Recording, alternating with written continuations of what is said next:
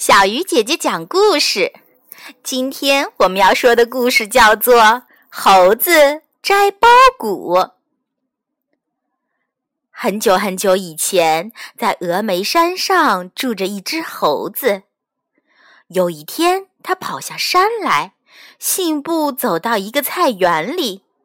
那个园子里种满了苞谷，苞谷已经成熟了。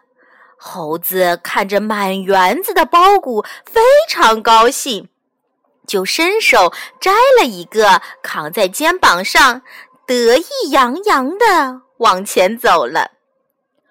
一路上，他看到很多很多新鲜稀奇的东西，在路过的地方，只要他对那个东西感兴趣，都要停下来瞧一瞧。心里想着，难得有一次下山的机会，他决定要好好玩一玩，看一看，一定要带些好东西回山上去。过了一会儿，他走到一片桃林里，桃树一棵接一棵，看不到边，而且所有的树上都结满了又红又大的桃子。猴子觉得这些桃子实在是太好了，就顺手把苞谷丢在一边，爬到树上去摘桃子。摘了桃子之后，他又接着往前走，走着走着就到了一个西瓜园。满园子的大西瓜是又大又圆，馋的猴子是直流口水。他马上就把桃子丢在地上，伸手去摘了一个大大的西瓜。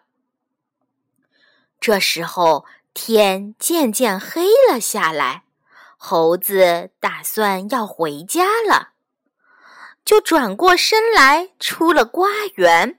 背着西瓜，兴高采烈地上路了。在回家的路上，猴子突然遇到了一只野兔子。他看着兔子蹦蹦跳跳，非常可爱，就想去逮住那只兔子。于是他又把西瓜扔掉了，急急忙忙地去追赶兔子。可是追着追着，兔子突然跑进了树林子，在树丛间跳来跳去，一下子就不见了踪影。猴子着急的在树林里到处找来找去，可不管怎么找，都再也看不到那只兔子了。这时天已经黑了。